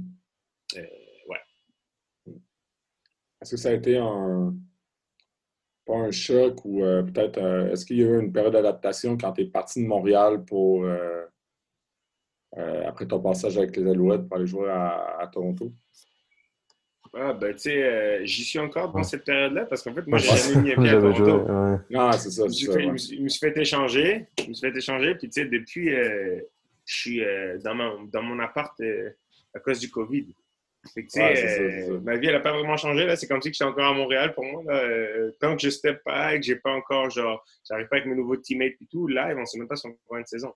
Ben, c'est vers, ça, vers ça que je m'en allais aussi. Là. Toi, tu penses que. En même temps, Ben, on a parlé à des gars, à des gars de la, des joueurs pro euh, dans la CFL, puis euh, ça faisait un moment qu'on n'avait pas parlé à un, puis veux pas, on sait là, que vous n'avez pas beaucoup de nouvelles. Euh, est-ce que toi, de, la manière que tu vois ça, de, ce que tu parles avec tes coéquipiers ou nouveaux coéquipiers, est-ce que vous pensez qu'il y a une possibilité d'avoir un semblant de saison? En fait, euh, comment est-ce que moi je vois ça, c'est que si jamais il y a une saison, je ne sais pas à quel point est-ce que la bulle va être hermétique, je ne sais pas à quel point est-ce que les infrastructures vont être en sorte que ça va être COVID-free. Et moi, c'est ça qui me fait peur. C'est que, tu sais, on, on, a beau dire ce qu'on veut en ce moment, est-ce qu'on essaie de forcer une saison bâclée juste pour comme perdre le moins de, le moins de cash possible? Puis moi, c'est ça qui mhm. me, qui me, qui me, qui pas qui m'énerve, mais qui me frustre un peu parce que c'est comme, yo guys, vous auriez dû juste, au lieu de nous niaiser tous ces mois-là sans nous donner une communication, si vous auriez commencé à travailler auparavant, peut-être qu'on n'en serait pas là aujourd'hui. Mhm. Et pour moi, la façon qu'ils puissent payer de ce qu'ils ont fait, c'est juste qu'on n'est pas saison. Parce que live, je sais pas à quel point est-ce que, comme je parlais avec une personne, elle me dit, tu sais, ça nous prend à peu près deux à trois mois pour préparer un training camp. OK? Fait que là, tu es en train de me dire, tu veux jouer ta saison euh, mi-septembre, de ce que j'ai compris. Et on est quoi aujourd'hui? On est le 7 août, si je ne me trompe pas? Oui. On est le 8 août. OK? on est le 8 août. Tu es en train de me dire qu'en un mois et demi, tu vas être capable de monter un training camp pour neuf équipes? C'est pas juste ça. C'est, en plus, c'est monter un training camp avec des, des nouvelles procédures qu'il n'y a jamais eu. Ouais, ouais. Fait que moi, tu sais, non, mais je parle juste, moi, je parle, je parle juste de l'aspect juste d'un training camp de base. Ouais, c'est ça. Comme, tu vas être capable de, de, de, trouver le nombre de terrains, parce qu'il faut des terrains qui soient quand même agréés pour qu'on puisse jouer dessus. Mm-hmm. Puis en même temps, tu peux pas juste avoir, genre, tu peux pas stuffer, genre, neuf équipes dans le même locker room, là, pour que tout le monde fasse un training camp. Mm. Parce que si tu veux vraiment passer le COVID, ben, c'est comme ça que tu le fais. Tu tout le monde dans le même locker room, puis merci, bonsoir, mais qu'est-ce que est-ce que tu penses vraiment que genre on va avoir des pratiques genre OK de 8 à 10 c'est euh, c'est euh, Saskatchewan, on nettoie le locker room. De 10 à 12 c'est euh, Calgary où on va nous shipper dans différentes villes pour pouvoir on va prendre le bus, sortir de notre hôtel, prendre le bus puis aller à d'autres endroits, tu sais. Il y a beaucoup de choses qui, qui, qui, manquent et moi je, je trouve comme j'adore ce que je fais, j'adore mon métier, mais si c'est rendu pour bâcler quelque chose puis nous mettre à risque moi tu sais en ce moment j'attends un enfant puis est-ce que ça me tente genre de partir 105 jours, isolé dans une chambre d'hôtel?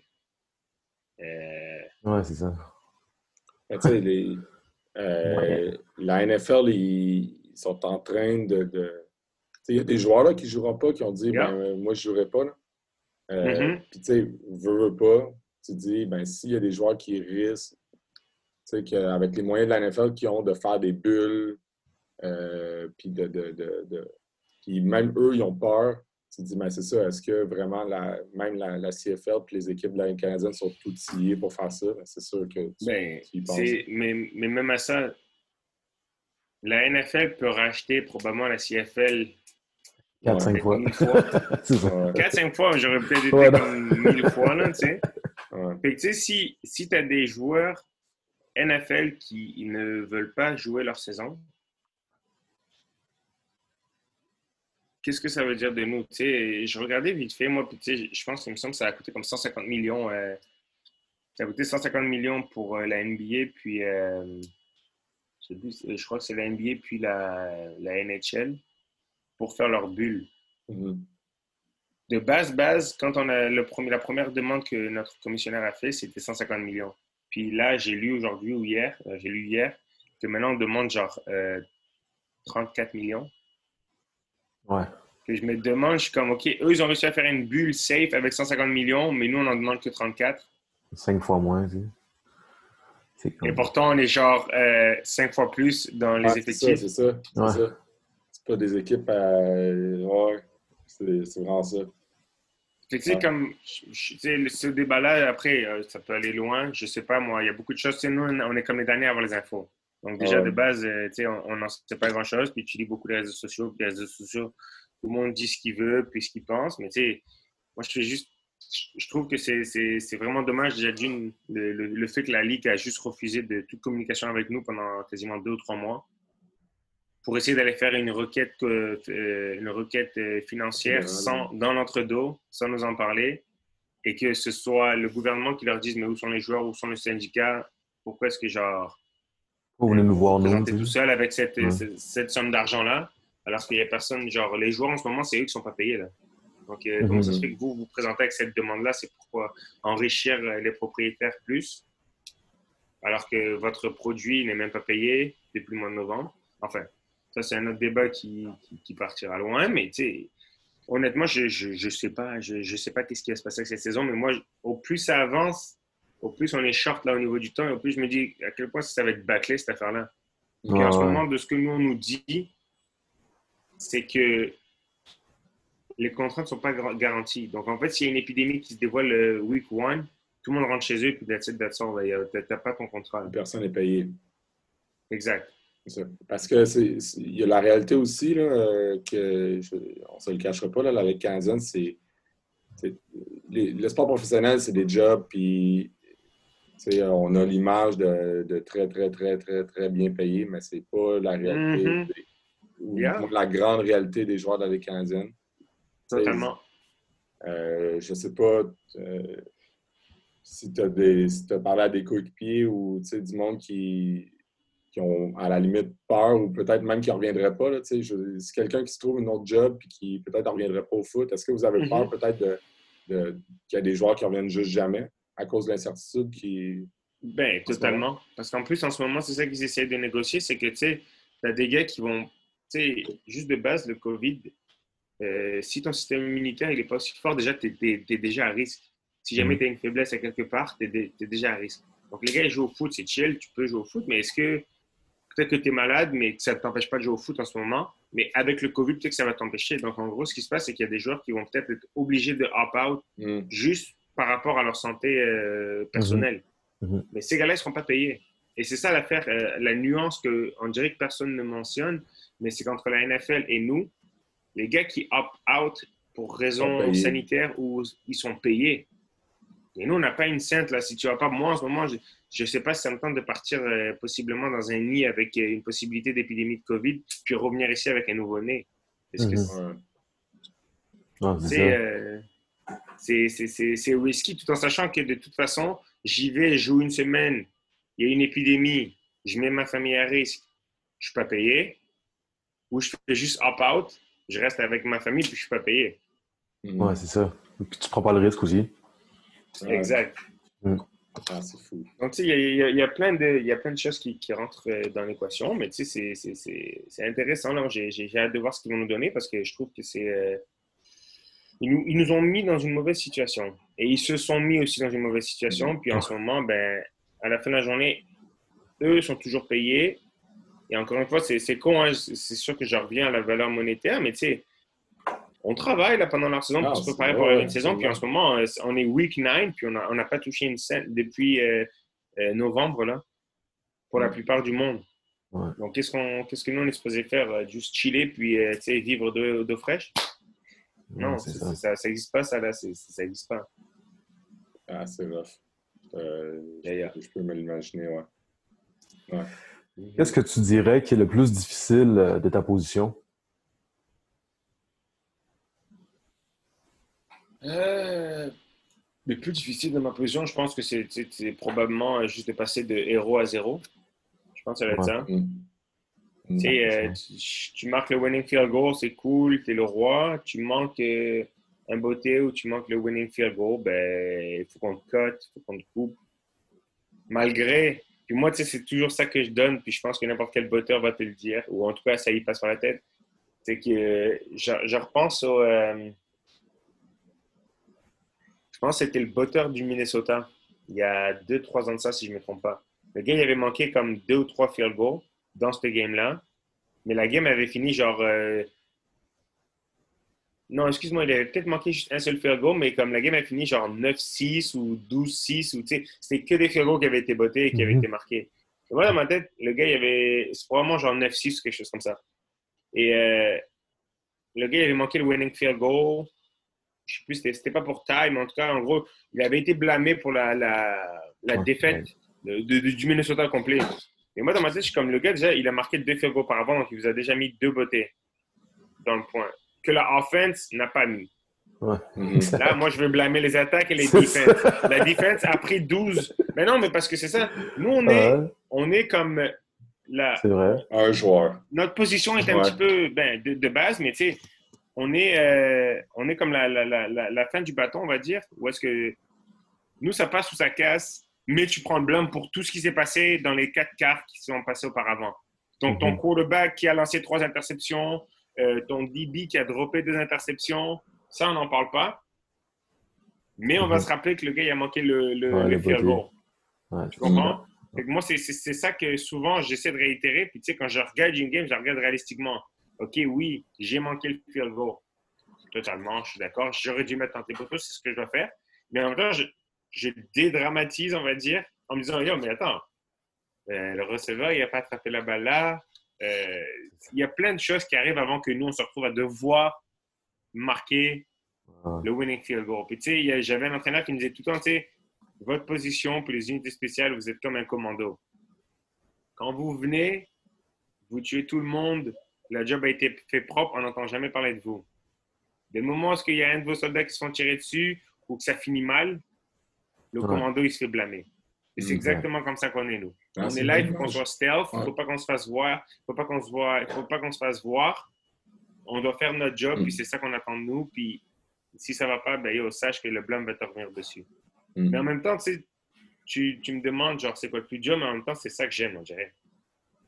Comme si c'était juste trop facile, ben, c'est ça. parce que là, tu sais que pas, ça passe sous sa casse, c'est tout, là. Et mm. j'aime ce stress-là, on dirait. J'aime ce, je pense que j'ai toujours aimé cette, cette façon-là de juste se, permettre en the spot. Parce que c'est littéralement ça, tu te fais mettre en spot, ça passe sur ouais, sa carte. Mm. Exact. Donc, euh, tu peux avoir un. vas-y.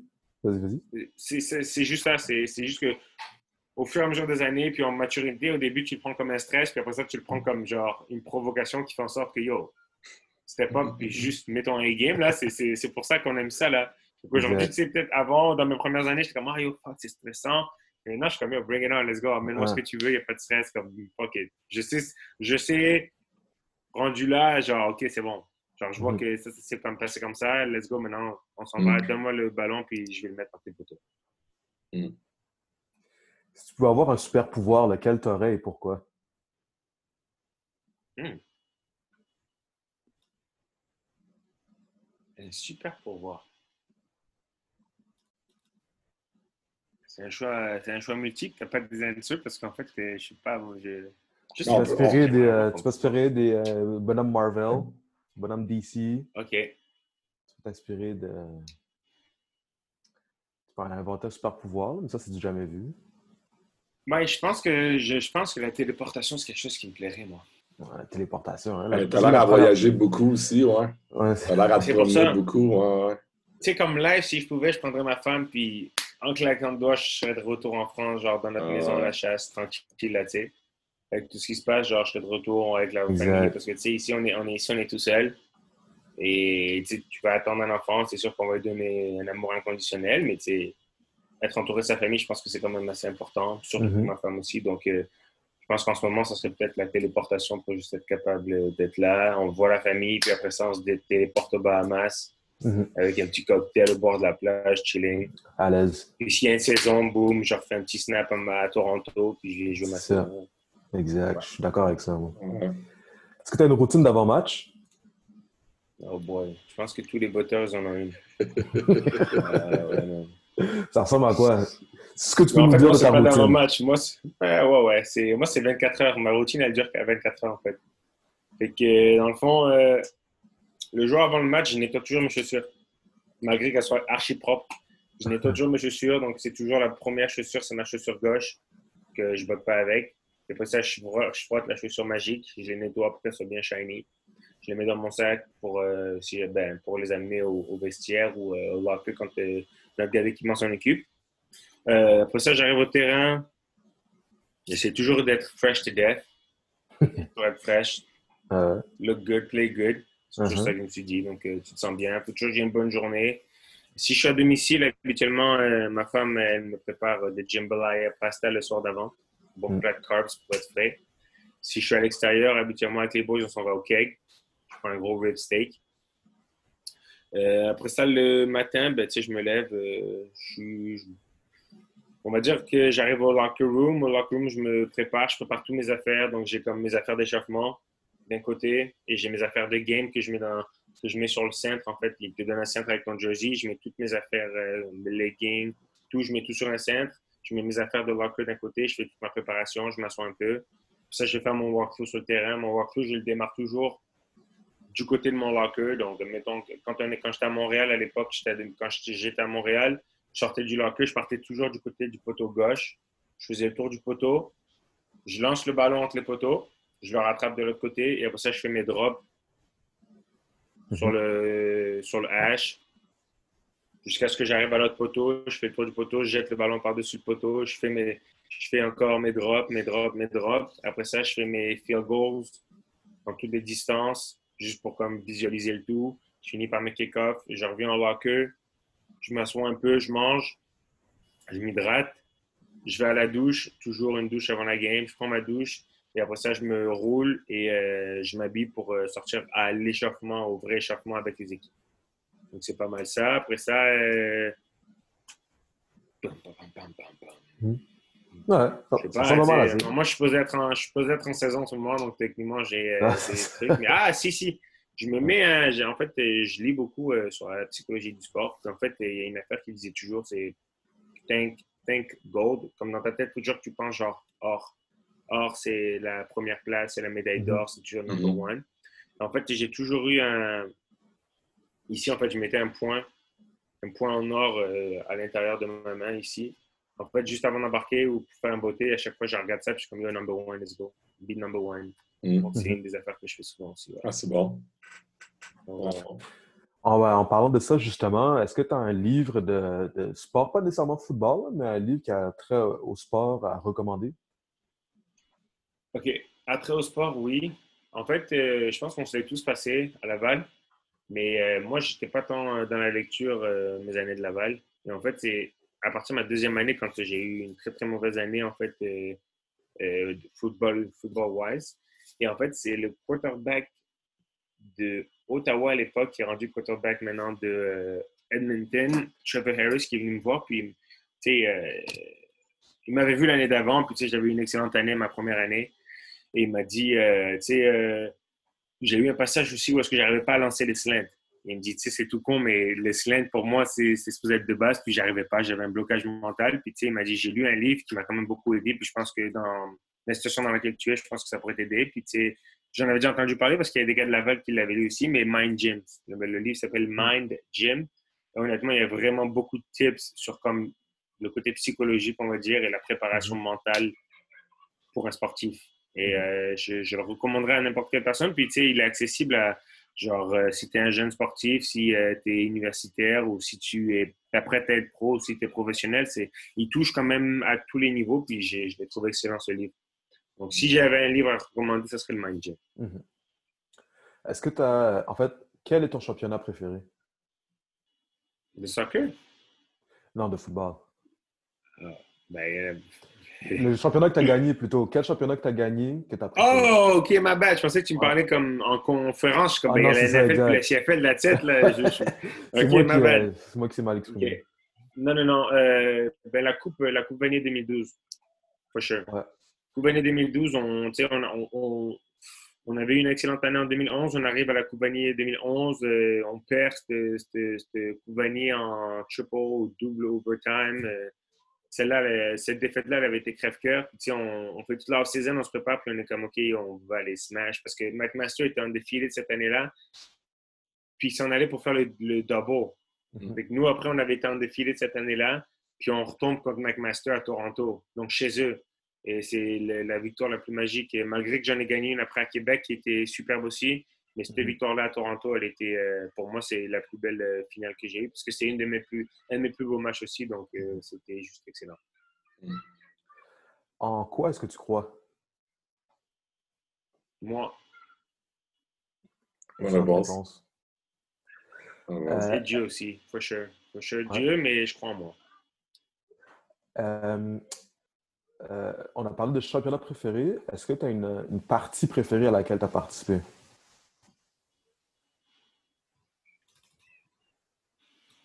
Je, pense que je te. Je, pense que pour. Euh, au niveau d'importance, je pense que je te redonnerai encore la game contre McMaster en 2012. Mm-hmm, mm-hmm. Mais je pense aussi à la game qu'on a eue l'année dernière, qui avait quand même été très bonne, avec la plus grande remontée en fait historique euh, des mm-hmm. Alouettes contre Winnipeg. Parce que cette game-là aussi a été quand même cool. Puis j'avais une, une excellente game, et le vibe dans le stade était insane. J'avais jamais vu ça. Euh, ça faisait un moment que j'avais pas vu ça, mais comme là, c'était fou parce qu'on aurait dit que l'équipe et, euh, et, le stade se fidaient. Ouais. Donc, c'était genre comme un give-in, puis ça partait, puis l'ambiance embarquait. Le, ils savaient, il y avait des moments où il fallait faire du bruit, où est-ce qu'il y avait du vibe, il y avait comme le monde, ils avaient sorti leur flashlight. Je m'en rappelle parce que j'en reparle encore, puis j'en ai les chills, mais ce game-là était vraiment comme mm-hmm. insane, puis avec le comeback, c'était juste c'était énorme. Mm. Quel est euh, le meilleur cadeau qu'on t'ait jamais offert? en fait, je ne l'ai pas encore reçu, mais il devrait arriver d'ici un mois. Ah. Donc, euh, la vie, euh, mon fils, euh, qui ne devrait pas tarder d'arriver, probablement le plus beau cadeau que ma femme ma femme m'ait fait. Mm. Si tu pouvais vivre dans n'importe quelle série télévisée, dans laquelle tu vivrais et pourquoi? je sais pas, ça, ça, ça en est une bonne. Ça, c'est pas mal. Euh, je te dirais que j'en ai plusieurs, en fait. Mais mhm. pour différentes, euh, différentes raisons. Je pense que je te, je te dirais. Euh, enfin, comment ça s'appelle ça déjà? Mindhunters, mhm. pour le côté profilage qu'ils ont eu à cette époque-là et l'accès au. l'accès aux personnes avec lesquelles ils ont pu faire leurs recherches, je trouve que c'était insane. Donc, euh, c'est ça. Je pense que Mind Gym, j'aurais aimé. Mais en même temps, après ça, je te flippe complètement le script puis je te dirais genre euh, les Peaky Blinders pour la prohibition. Tu sais, je reviens à quelque chose qu'il ne faut pas faire que. Affaire de gangster. Ouais, mais pas tant, pas, pas, tant, pas tant le côté gangster même, là. Je pense que c'est plus le côté. Euh, si je t'aurais dit gangster, je t'aurais dit power, genre. On va moi dans power dans, ou dans Narcos, là, tu sais. exact. Mais c'est plus, plus le côté comme intelligence, d'être capable de, de euh, on va dire, euh, euh, passer la loi, quoi, tu sais, côté, tout ce mm-hmm. qui était côté prohibition, puis faire passer des trucs. Je, je trouvais ça quand mm-hmm. même assez cool. J'avais bien aimé ça. je, ouais, je pense que j'irai avec ça. Mm-hmm. Je ne vais pas vivre dans Game of Thrones. Ouais, non, non. La vie un peu trop de les dragons, puis il y a des affaires qui crachent du feu, là, c'est correct. Là. Exact, exact, exact. euh, quelles, euh, quelles, deux valeurs sont importantes pour toi? Euh, loyauté, je pense que c'est number one. Et euh,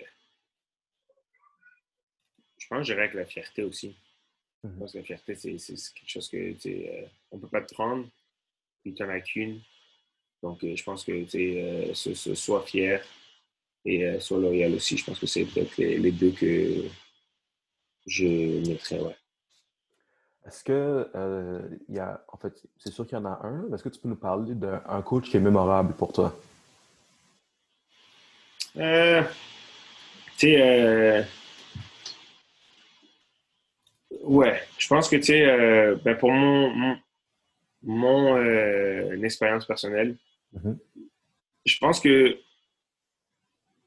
je te dirais, euh, le club de Laval a, a, a eu une très, très bonne influence sur moi. Donc, automatiquement, je descendrais, euh, pas, ben, pas par défaut, mais par défaut sur Glenn, qui était notre entraîneur-coach. Mais il a été là pour m'ac- il m'a accueilli.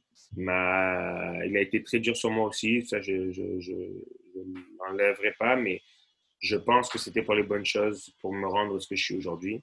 Et euh, je, pense que Glenn et Brad ont, ben, en fait, à l'époque, ils travaillaient en duo. Et Brad Townsend, mais je pense que ces deux personnes-là ont été euh, de très, très bonnes influences euh, pour mon parcours universitaire et la personne que je suis devenu aujourd'hui. Est-ce que quelle personnalité publique, ça peut être dans les sports, ça peut être dans la politique, ça peut être un artiste, n'importe qui, quelle personnalité publique t'inspire?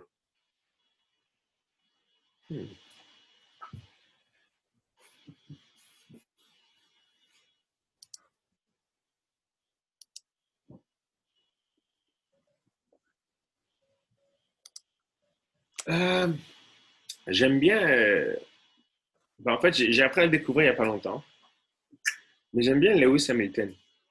Mm. Je pense que c'est un gagnant. Mais je Mhm. trouve que le respect qu'il a envers, et c'est une des affaires que, que je trouve très respectable en fait, c'est que sais, à la fin de la journée, c'est lui qui a les mains sur le volant.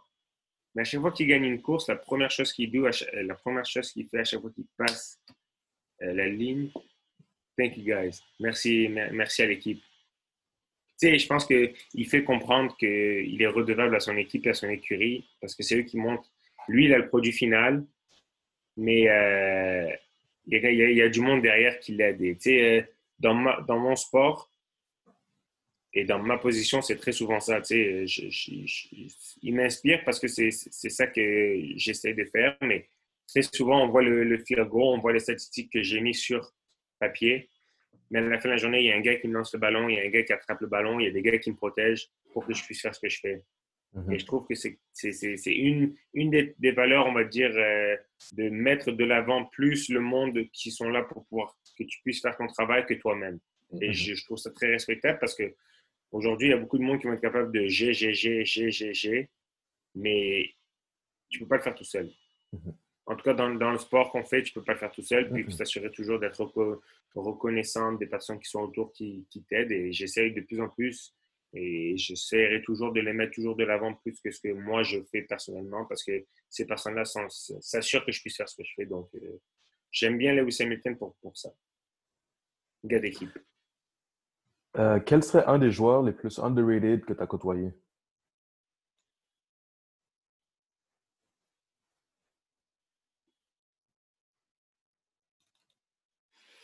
Hey, ça, est une bonne aussi. hein. Underrated. Ah! Euh, je je pense que j'irai avec un de mes très bons amis, en fait. J'irai avec euh, Félix Robert-Lucier. Mm. Je, je- je pense que c'est peut-être euh, la définition du couteau suisse parfait.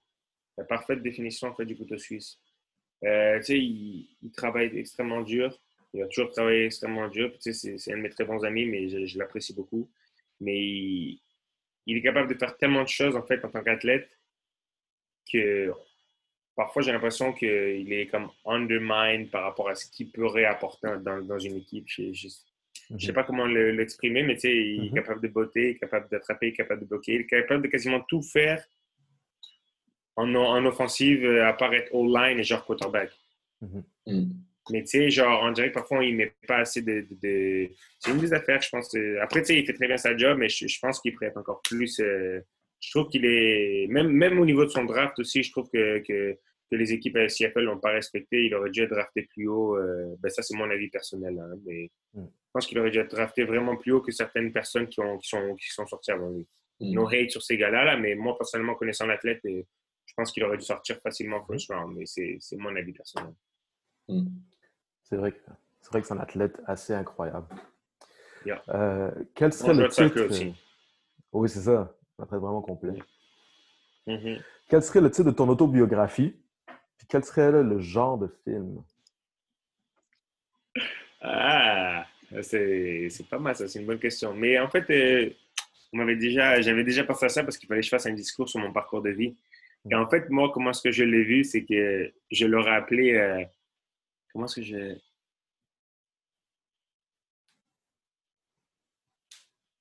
Le voyage en montagne russe de Boris Bédé. Parce que j'ai eu tellement de hauts, j'ai tellement eu de bas, à droite, à gauche, tu voyages de partout. Qui fait en sorte que c'est le produit final, c'est ça. Mais je, je pense que c'est comme ça que je l'aurais appelé, Mhm. euh, ou que je l'appellerai mon, euh, mon autobiographie. Puis ce serait quel genre de film? Euh, Je pense que ça serait un mélange de. Je pense que ça serait un mélange de genre. euh, Comment ça s'appelle déjà euh, ce film? euh? Ça serait un mélange de genre Any Giving Sunday avec du euh, Hangover et. euh, et genre un- une petite partie, un, un côté familial aussi, je pense. Mm. Ouais. Je vois le genre. J'irai voir ce film-là, je pense. On aussi. Quelle est une des choses les plus difficiles qui étaient accomplies ou dont tu serais le plus fier? Dont je serai ou dont je suis? Euh, non, dont tu suis. Une des choses les plus difficiles qui étaient accomplies ou une des choses dont tu es le plus fier?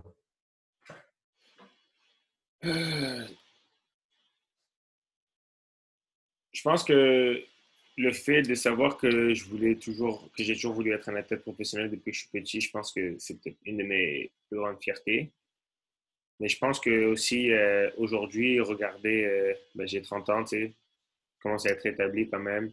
Euh, juste co- commencer, ben en fait, elle est déjà, mais commencer et, et agrandir notre famille. Je pense que c'est une de mes plus grandes fiertés aussi Mhm. parce que, tu sais, on, on est parti de rien on est parti de France et on est venu s'installer au, au Québec.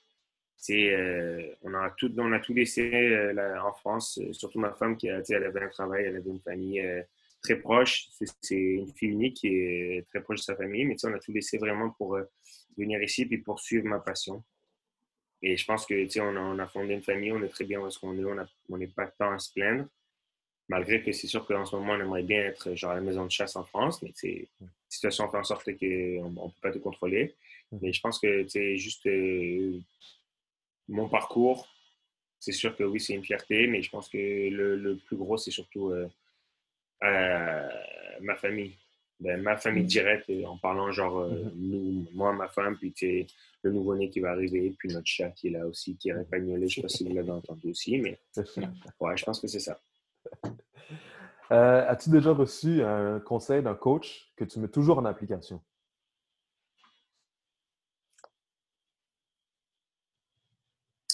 Euh, J'irai avec du.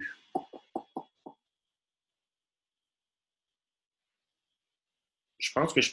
je- en fait, on me l'a souvent dit. Tu sais, je l'ai lu ce matin. C'est Deion Sanders qui, euh, qui l'a tweeté ce matin d'ailleurs. Mais il a dit euh, Le football ne t'aime pas. Je pense que je peux l'appliquer euh, dans cette phrase-là, mais je pense que je peux aussi l'appliquer à ma position. Le football ne t'aime pas. Il sera toujours là. Et toi, quand tu seras parti, on t'aura oublié, mais lui, il sera encore là, tu sais. Donc, c'est un peu, euh, c'est pareil pour nous, tu sais. euh, si tout se passe bien, ben, tu sais, on tu seras encore là.